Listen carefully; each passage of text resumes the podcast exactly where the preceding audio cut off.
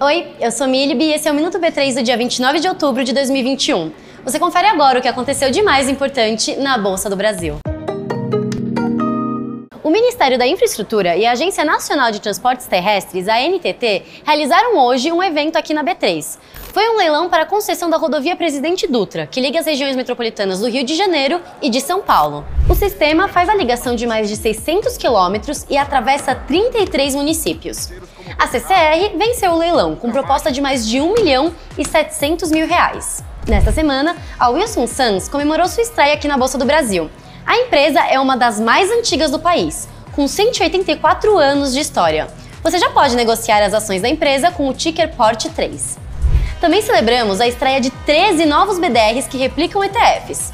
A gestora internacional First Trust é quem administra esses produtos. E o Ibovespa B3 fechou em queda de 2,09% aos 103.500 pontos.